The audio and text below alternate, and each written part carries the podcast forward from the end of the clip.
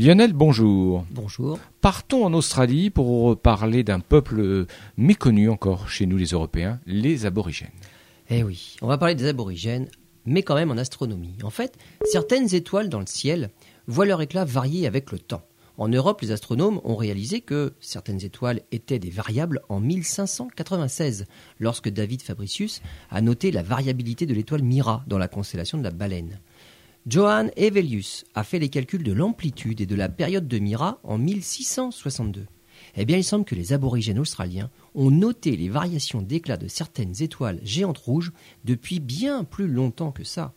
Dwan Amacher de l'Université du Sud Queensland en Australie a découvert que deux traditions orales aborigènes font clairement référence à la variabilité de Bételgeuse, d'Antares et d'Aldébaran.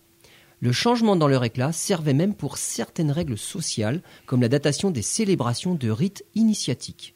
Bételgeuse varie selon une période de 388 jours. Antares et Aldébaran sont des étoiles variables irrégulières, mais avec des périodes moyennes beaucoup plus longues.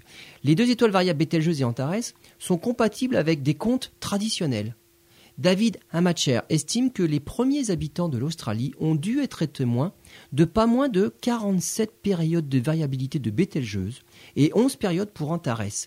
Et si on évalue leur espérance de vie entre 30 et 60 ans, en fait, les aborigènes australiens sont les premiers à avoir estimé les étoiles variables il y a maintenant plus de 50 000 ans.